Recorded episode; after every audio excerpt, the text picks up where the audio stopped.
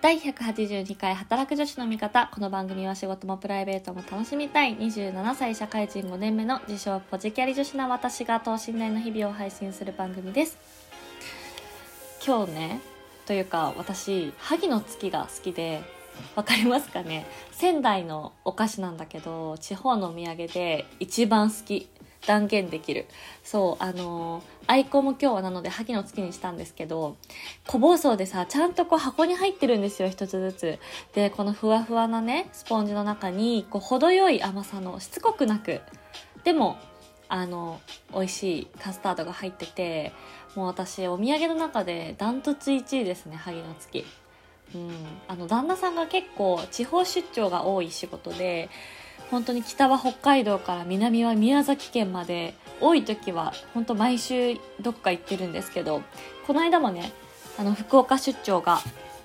あったのでもう私は麺べいのマヨネーズ味が好きで私昔新卒2年目の時に福岡担当をしていて半年ぐらい毎月出張行ってたんですけど大阪から。そその時も絶対麺べいは買ってたんだけどあのそうマヨネーズ味が好きでちょっとピリ辛なのかな。そう。であのまああと安定の通りもんとね両方買ってきてもらいまして今回は仙台に行くというのでもう指名で萩の月を買ってきてもらいました。なかなかさ自分自身は今全然国内旅行行けてないんだけどそうやってね地方のお土産をね頬張りながら 在宅勤務をしている日々でございますが今日はちょっともしかしたらあの聞いてる方にとってはえそれどうなの？って思う人もいるかもしれない。というのをちょっとまあ前提に置きつつあの最近感じたことをね素直に話してみたいなと思うんですけどこの間ふとあの買い物駅のねスーパー行って帰ってくる時に夕方だったんだけどすごいこう風がね気持ちよくてほんとなんか秋の匂いというかうわ秋だなもうっていう感じのちょっとこう虫が鳴いて夕暮れで空が綺麗でみたいな 瞬間があったんですよ。でもう私は両手にねあのビニール袋とあのエコバッグを持ってこうスーパーの帰り道家に向かってたんですけどふと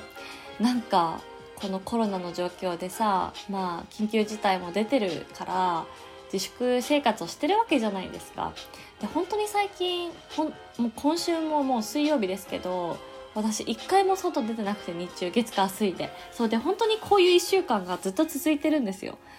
買い物とかは行くんだけどそれこそもう日が暮れた後仕事終わってからスーパー行くみたいな感じで、まあ、土日はたまにあの友達とランチしたりとか、まあ、あのお出かけ行ったりというか、うん、土日は割とどこか日中はね外出てることも多いんですけどっていう生活をねこのまあ1年半ぐらい、まあ、皆さんそうだと思うんですけどしてる中ででもこの本来楽しいはずである2627と7歳というこのね20代後半の時間ってもう一生帰ってこないし政府も誰も責任取ってくれるわけじゃないよなって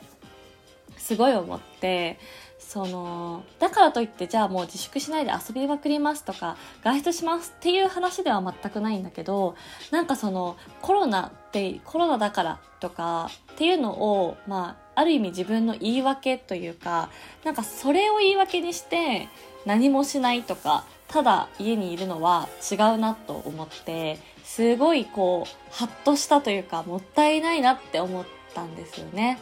その何も変わらない変哲な日々で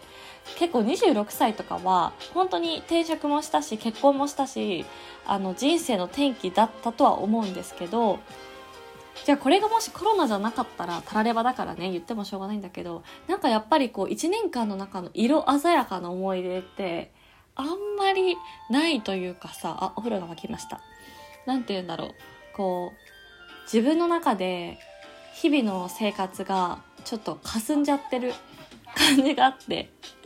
そうだからでもせっかくそれってすごいもったいないなって思うんですよ。で多分こういう思い書かれてる人はいるんじゃないかなって思うしとはいえあの医療従事者の方とか日々ねこうあの実態も深刻化してる中で何言ってんだって思うかもしれないけど、まあ、でもちょっと今日はね自己中な考え方でいくともうこのさ時間が返ってこないっていうのはもう事実なわけじゃないですか。だからその中で時間を大切にしようっていうかなんかうん何て言うんだろうね。できる限り時間は帰ってこないなっていうのを改めて思いましたっていう感じですかね。うんなんかその前回最近 OBOG ホームアプリのマッチャー再開しましたって話をしたんだけどその中で本当は留学に行くつもりだったけど行けなくなっちゃったっていう人もあの何人かいてでその中でもうだから自分は休学して留学飛び立ちますっていう人もいれば迷ってますっていう人もいたんだけどでも私がその迷ってますっていう子に言ったのは、そのもちろんね、行ける環境なのかとかいろんな状況とかを一切加味せずにね、個人的な意見としてもチャンスがあるっていう前提で行くなら、絶対私はチャレンジした方がいいんじゃないかなって思っていて、まあ、もちろんさ、このコロナという外部要因自分がなんかとかじゃなくてもはや世界中だし誰のせいでもない現象によって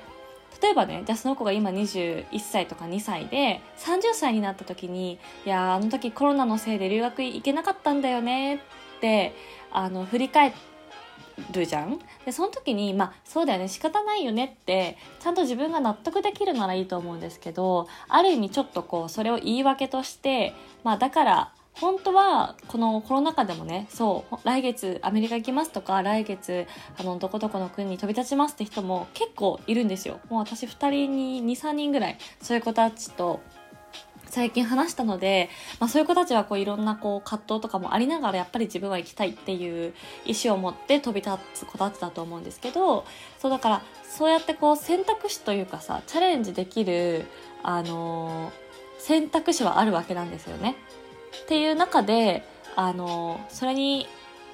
本当は挑戦できたけどしないっていう選択をコロナのせいにでみたいな言い方にしちゃうのはあの、まあ、違うというか、まあ、自分が後悔しなければいいけどもしそういうふうに思う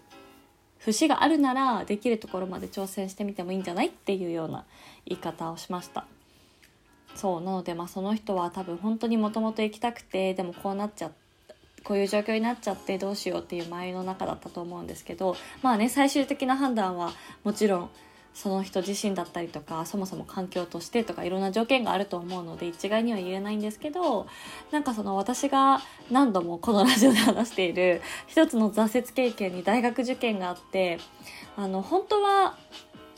あのセンターをさえ出していれば第一志望の大学に行けたかもしれないのに他人の言葉を鵜呑みにしてそれを出さなかったっていうだけでもう私はその第一志望の大学に行けたかもしれないという道が閉ざされたっていう経験があるのでもうその周りが何と言おうと世間がどうであろうと結局自分で自分の可能性に蓋をしちゃうのは自分なのでなんかそれだけは本当に後々めっちゃ後悔するからあのそういう道を歩んでほしくないなと思って就活生とかの子にはそういう風に伝えてます。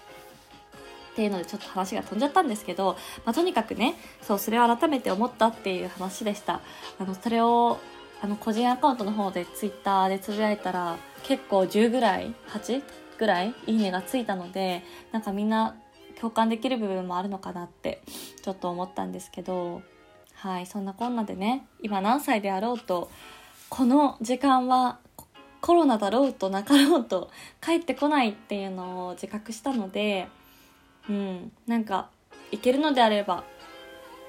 そうねどっか近場でも自然でも旅行とかももうちょっと行ってもいいかなって思ったりとか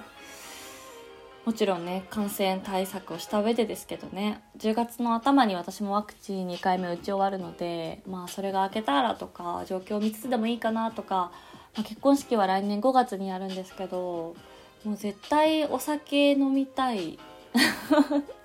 これちょっと話ずれちゃうけどそうなんか絶対やりたいなとは思ってるのであの参加してくれる人がねこう不安にならないような万全の体制でやりたいなともちろんそれが大前提でありつつうんって思う日々でございます。はい。ということでね皆さん今日はちょっと私の心の中のたわごとをはいパラパラと喋っちゃったんですが いかがでしたでしょうか。是非お便りもフォームからお待ちしておりますのではい、お気軽にいただけたら嬉しいです。あと、確かにと思ったのが、私、ゆとたわさんのラジオとか聞いててもね、ツイッターでせっかくなのでね、ハッシュタグで、働く女子の味方とつけて、あの、つぶやいていただけたら拾いに行きます。どれぐらい皆さん使ってるかわからないけど、お便り送るはほどでもないな、みたいな 一言のコメントとかあればね、ぜひハッシュタグ働く女子の味方で、はい、いただけたら嬉しいです。エゴさしておきますので、